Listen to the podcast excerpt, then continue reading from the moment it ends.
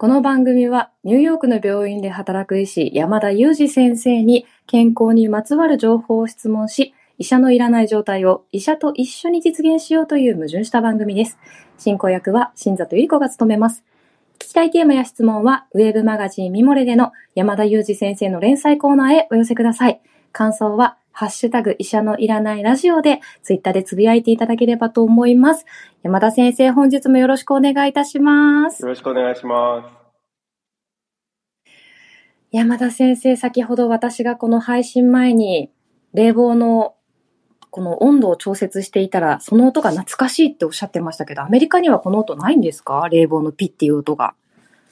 ああ、まあ、あるかもしれないですけど、なんか日本と同じような冷房器具ってないですよね。なんかこう、あの、我が家の冷房みたいに自動感知する、なんかあんまりピッとか、ボタンを押すっていう概念がない冷房か、あるいはなんかこう、もう外気と直接、外気を冷やして使うようなタイプのものもありますけど、それはもしかしたらピッて言うかもしれないですね。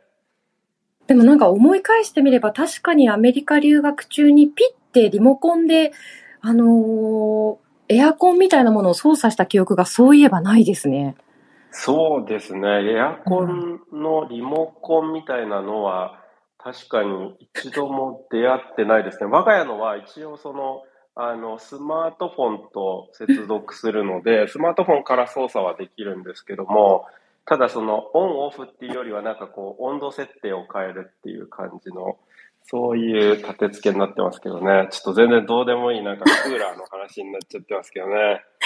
いやいやいや、今ね、日本は暑いのでちょっとあのタイムリーなんだだったんじゃないかなと思いますけれども。なるほど。ちなみにあれですよね。はいうんあの、クーラーって英語だと思って、こちらでクーラーつけてって言っても絶対通じないですよね。うんうん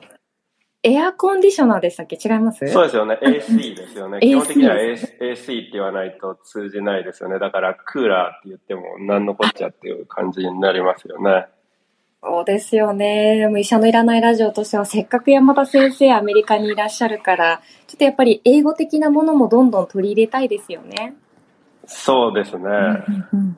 というわけでですね、今日からというか、今日はですね、メディカル英会話フレーズ集、山田先生が先月ね、出版されたこちらのフレーズ、フレーズ集から、あの、一つ山田先生に解説していただきたいなと思っているんですけれども、はい。はい。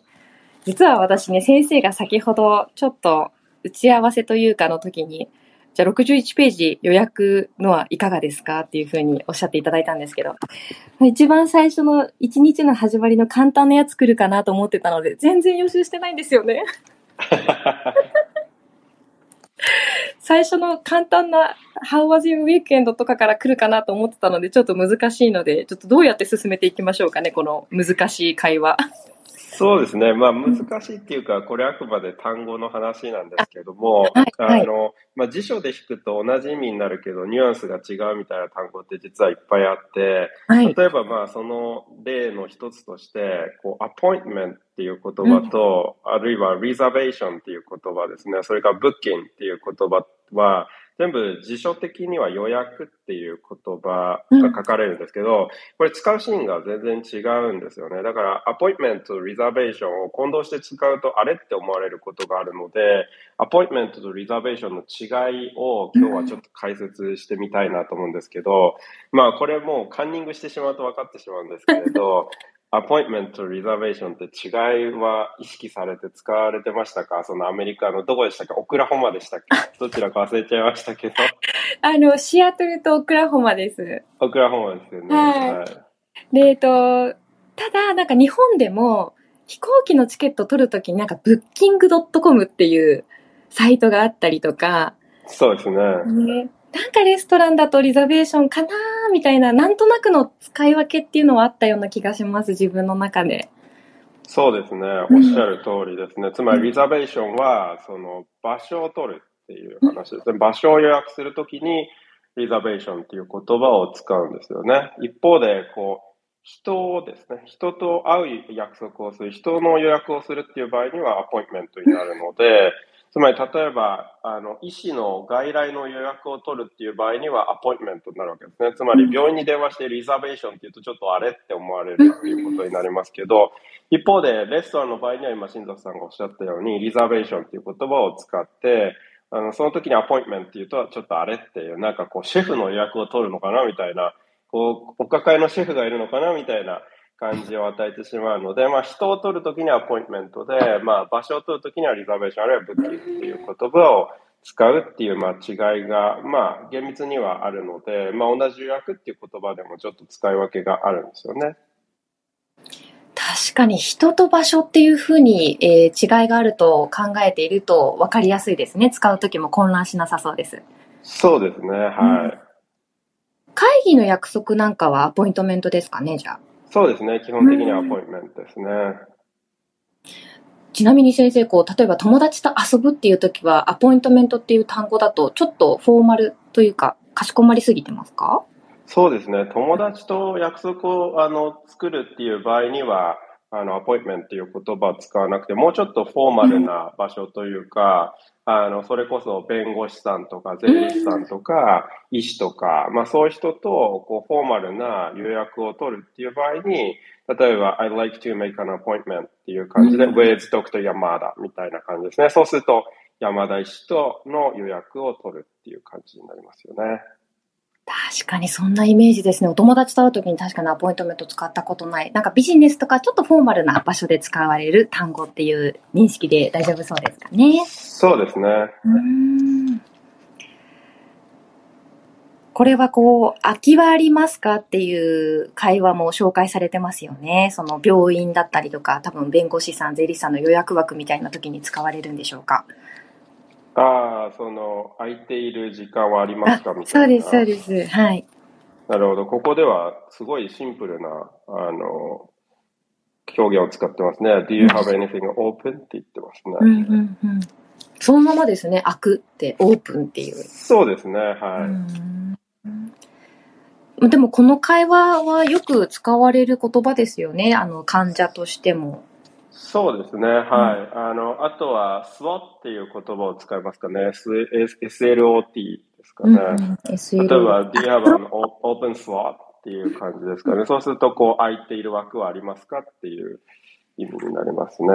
ああ。こちらはあの、メディカル英会話フレーズ集の61ページ、62ページに解説が載っていますので、気になる方はぜひチェックしてみてくださいね。あの、音声を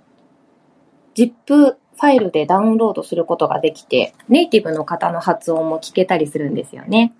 あそうですね、聞けますし、うん、あの、ちょっとアプリみたいになっていて、音が出た時に、その、スマホ上に、あの、そのフレーズも表示されるようになってるんですよね。そうなんですね。私パソコンで見てたので、なんか音だけだったんですけど、後でちょっと。ああ、そうなんですね。スマートフォンで見ると、あの、ちょうどフレーズが出て音が鳴るっていう感じの設計になってるんですね。いいねはい。じゃあ今日は予約の時に使う単語、アポイントメント、ブッキングとリザベーションの違いについても解説いただきました。ちょっと今後はね、この英会話フレーズ集から山田先生にいろいろと解説をしていただこうと思っております。いきなりあれですね、英語ポッドキャストみたいになりましたね。ちょっといいですよね。どうかな？なんかリスナーの方気に入ってくださったら、あの、継続しようかななんて思ってはおります。そうですね。はい。批判がたくさん殺到したら、もう即やめましょう。批判殺到したらどうしましょうね。即やめましょうね。はい、即やめましょうね。先生、今日はあの、音声配信アプリ、 Voicy さんからいただいたトークテーマがあるので、ちょっとご紹介してもよろしいですか？はい、お願いします。なんとなんと山田先生の大、大好きな、大好きなんですかね。たまに会話に出される大谷翔平選手が今日トークテーマとして出てきてるんですよ。なんか珍しいですね。その個人がトークテーマになるっていうこと自体が。そうなんですよね。でも確かに、あの、山田先生普段そういうエンタメのお話とかはされない中で、大谷選手のお話ってたまにされることがあるので、あ、もしかしたら今日はこのまま、このトークテーマいけるんじゃないかなというふうに提案させていただいたんですけれども。そうですね。まあ、うん、大谷選手を、その個人を追いかけているというよりは、まあ、こちら、主にこちらアメリカで活躍している日本人で、まあ、特にスポーツ選手は、まあ、比較的こう束でフォローしているというか、少し気にしているっていうところはありますね。うん確かにあの、大谷選手っていうのは、今回なぜこのトピックテーマになったかっていうと、日本時間の、えー、この配信日12日に、えっ、ー、と、メジャーリーグのオールスターゲームに出場されるからということで、あの、テーマになったらしいんですよね。なるほど。うん。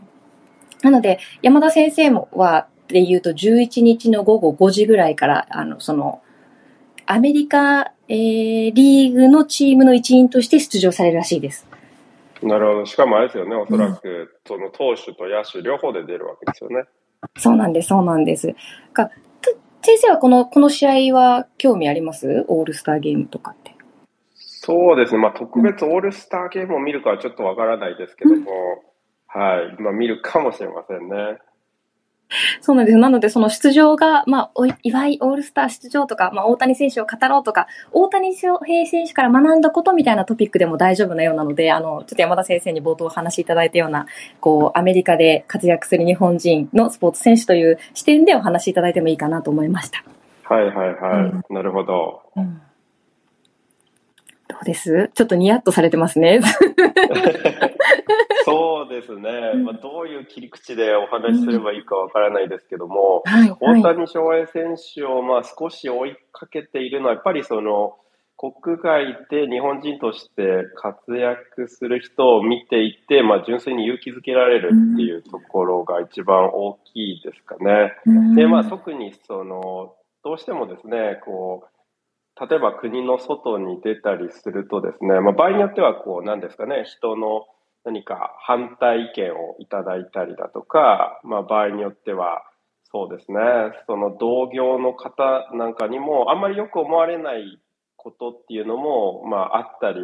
することもあるんですけど、もちろんポジティブなこともいっぱいあるんですけど、まあ、そういう時になんかこう、例えば国外に行って意味があるのとかですね、国外に行ってもどうせ成功できないんじゃないかとか、まあ、そういうその意見を、まあ、受けることがあって、まあ、でもそれをこう活躍で見返していくみたいなあるいはその人の批判とか人が作った限界を気にしないで、まあ、それを突破していく姿みたいなところがやっぱりすごくこう勇気をもらうというか力をもらうというか、まあ、そういうところがあって、まあ、大谷選手なんてまさにですけどまあ、日本では二刀流を成功したけど、大リーグで成功するわけがないとかですね。まあ、あの、そういうことを言われて、実際に1年目だとか2年目は少し苦労されてたと思うんですけれど、まあ、4年ぐらいして、まあ、その声も、あの、自分で限界も作らずに突破されて、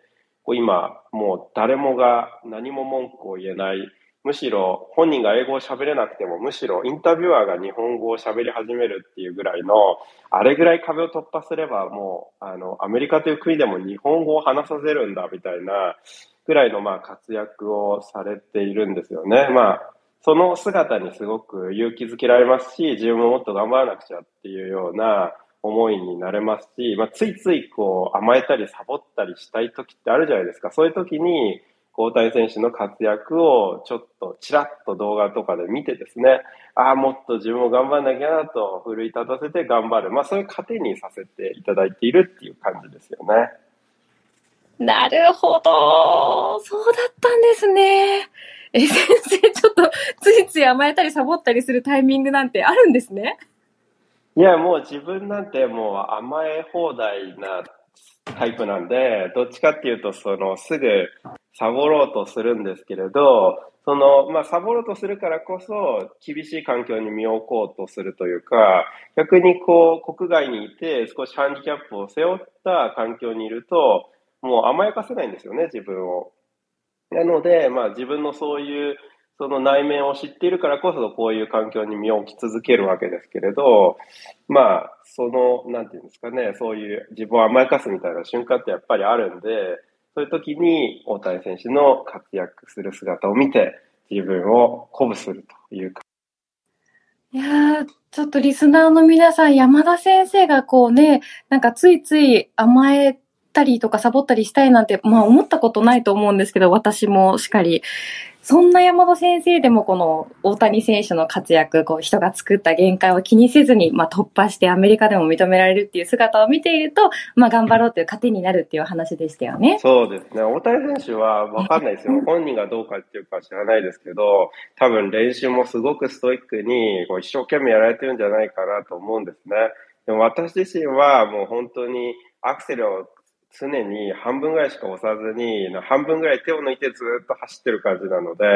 もうなんていうか、だらだらだらだら徐行運転し続けてるみたいな人間なんですよね。なので、まあ憧れもありますし、やっぱりすごくこう、勇気をもらうというか、もっと頑張らなくちゃっていう気持ちにさせてもらいますよね。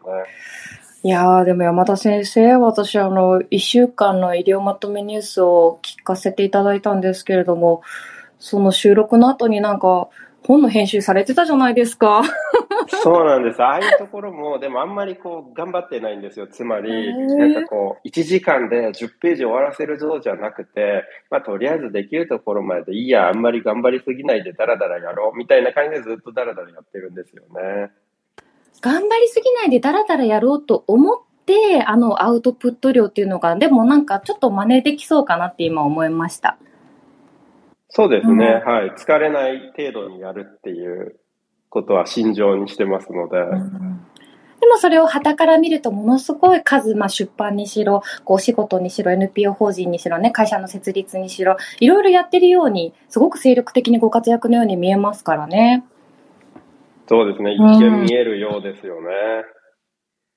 うん、でもそっか、そういう、こう、切り口で大谷選手をこう頑張る糧にしていらっしゃるってことですね、山田先生、アメリカで。そうですね。特にその打者と投手の両立なんてそもそも不可能だと思われていた中で、両方で、メジャーリーグ、まあ、世界一番のリーグで、ほぼトップですよね。うん、まあ打者としてはもうトップと言っていいと思うんですけれど、ピッチャーでもほとんどトップ争いをしている中で、まあ私自身はなんかいろいろやってますけど、まあ全部中途半端だと思うんで、まあそういう意味でなんかやっぱりこう、大谷選手の憧れ、憧れというか、まあやっぱりすごく勇気をもらうところがありますよね。いや本当にこの数字の話で言うと、2023年の年俸が42億円というニュースを見ましたね、先ほど。42億円です。まあ、それでも安いって言われてるぐらいですよね。そうなんですってね。で、なんか次はもうどんどん増えるんじゃないかとか、あのー、本当に、ね、先ほど日本語をアメリカ人のインタビュアーに喋らせるみたいなところおっしゃっていただきましたけど、タイム誌の世界で最も影響力のある100人に選出されたりとか、あの、ベーブ・ルース以来の、こう、成績を上げられたりとか、あの、やっぱりアメリカでも本当に認められてる方なんだなっていうのは、日本人としてはすごく、まあ私はすごく憧れというか、あ、日本人として誇らしいなって思う方がいっぱいいるんでしょうね。そうです。まあ年間そうですね、2、3回は大谷選手の試合、あの、観戦に行ってますけど。え、そうなんですか？あの、はい。あの、まあ大体ヤンキースタジアムかメッツの試合に来ることがあるんで、その時に見に行ったり、一回あの、わざわざ、わざわざというか、あの、ロサンゼルスまで、うん、あの、足を運んだこともあるので、あの、それで実際にこう観戦に行くんですけども、大谷選手が登場してくる時って、敵味方関係なく、球場全体のファンが一斉に立ち上がってスタンディングオベーションするみたいな、まあ、そのぐらいその人気があるんだなっていうか、もう敵味方関係なく、全員が知っているっていう、まあ、そこにこう鳥肌が立つというか、私自身初めて渡米した時にイチロー選手が現役で、うん、あの、イチロー選手の時もそんな、そのスタンディングオベーションみたいなのが起こったところを、あの、見たことがあって、まあ、その時もすごく鳥肌が立ったんですけれど、その大谷選手も、あ、本当にこの国で認められた人なんだなっていうのを、すごく感じる瞬間で、まあ、そういう時にも本当にこう力を、まあ、もらいましたよね。えー、今のお話はすごくアメリカならではの、ね、あの、球場に直接観戦された先生ならではのなんか感想だったかなと思って、私はまた聞きで鳥肌を、えー、かん、鳥肌、鳥肌を感じた先生のお話を聞いて、えー、間接的に鳥肌が立った気分になりました。なんか私も一応ニューヨークから観戦に行ってるんで、一応こうヤンキース側に座るんですけど、ヤンキース側の席に普通にこうアメリカ人で大谷翔平のユニフォームを着たあのファンが座ってたりするんですよね。もうなんかこれはもう本当に多くのファンを虜にしてるんだなっていう感じがしましたよね。わかります。でもその大谷翔平選手のユニフォーム着たあの子供たちの様子とかよく日本のねテレビでもこんなに人気なんですよっていうのを見たことがあって、いやすごい雲の上のよ人だ人だなと思いながら私はね日本からこう活躍をあの楽しみに見ているわけなんですけれどもねリスナーの皆様はいかがでしょうか？大谷選手。えー、日本ではね、えっと NHKBS1 であ、この配信の時にはもうちょうど終わってるのかな？ちょうどなのかな ?8 時とか9時からね、見れるみたいでしたけどね。あ、何か特集をやられてるんですか、あの、そのオールスターゲームが。あ、なるほど、なるほど。はいはい。日本でも見れるらしいんですけど、ちょうどね、この配信が、えー、配信がね、流れる頃には試合は終わってるんでしょうか？気になりますね。注目していきたいと思います。そうですね。なんで笑ったんですか、山田先生。いやいやちなみに、新座さんはちょっと、今お話を伺っていて、はい、ベーブ・ルースの下りあたりで、もしかしたらにわかかなっていう感じ印象を受けたんですけれど、実際例えば野球のルールで、あの、打ったらどっち方向に走るかとか、そういう基本的なことはご存知ですか？バレましたね、山田先生。はい。私、本当に野球わからないんですよ。今のご質問いただいた質問もわかりません。あ、やっぱりそうですよね。こう、ベーブ・ルースの下りがちょっと片言だったんで、これはもしかしてと思ったんですけど、やっぱりルールあまりわからずみたいな感じですね。そうですね。あの、試合を見たことないわけじゃないんですけど、本当にここは、あの、ちょっとちっちゃい音で聞いていただきたいんですけど、WBC も見ていないんですよね。ああ、これもう非国民と呼ばれても致し方ないですね。もう非国民なんです。本当申し訳ないんです。でも、あの、その、私なりに今回の放送にあたって大谷翔平選手、えー、1994年7月5日、29歳、193センチ、95.3キロとかは調べたんですよね。あの、ね、北海道、えー、日本ハムファイターズ2017年まで、2018年からロサンゼルスエンゼルス、わーわーわーみたいなところは調べました。なるほど。でも、その大谷選手が打ったらどっちに走るかは分からないわけですよね。いや、でもなんとなく自分、えっと、これすごくリスナーの方に伝えるのは難しいんですけど、自分が大谷選手たちで打ったら右側かな？違いますかね？そうですね。はい。そうですね。右手方向ですね。はいな。なんとなくそんなイメージがあるっていう程度なので、いや、ちょっと申し訳ないですね。ここはちょっともしかしたら、あの、音をちっちゃくして聞いていただいた方が良かったかもしれません。でも、あの、 Voicy さんは、あの、アメリカにいらっしゃるね、現役で、今アメリカのお医者さんとして働いている、えー、山田裕二先生が大谷翔平から学んだことということは、あの、前半にちゃんと収録できましたので、放送としては素晴らしいものになったんじゃないかと思いますよ。ギリギリでしたね。ギリギリでしたね。そうですね。あ、すいません、皆さんね、あの、いろんなコメントもいただいております。生配信ですので、確かに、あの、先ほど年俸の話もしましたけれども、NBA や英国のサッカー選手と比べたら、えー、年俸安すぎてかわいそうと、交渉下手だからな、代理人頑張れというコメントもいただいております。やっぱり安すぎなんですね。そうなんでしょうね。うん、まあでも私たちからすると全然信じられないぐらいの額ですけれど、まあでもなんかこういう大きな額がつくっていうところに、まあ、夢を感じますよね。本当になんかこう、国家予算みたいな感じですもんね。なんか60、42億円とかなんか64億円とかすごい世界だなと思って。これでも年俸だけですからね。ねあの、13社とスポンサー契約結んでますから、もっとですからね。そうですよね。はい。いや無事にこの放送ちゃんとまとまったっていうふうに自負しております。よかったです。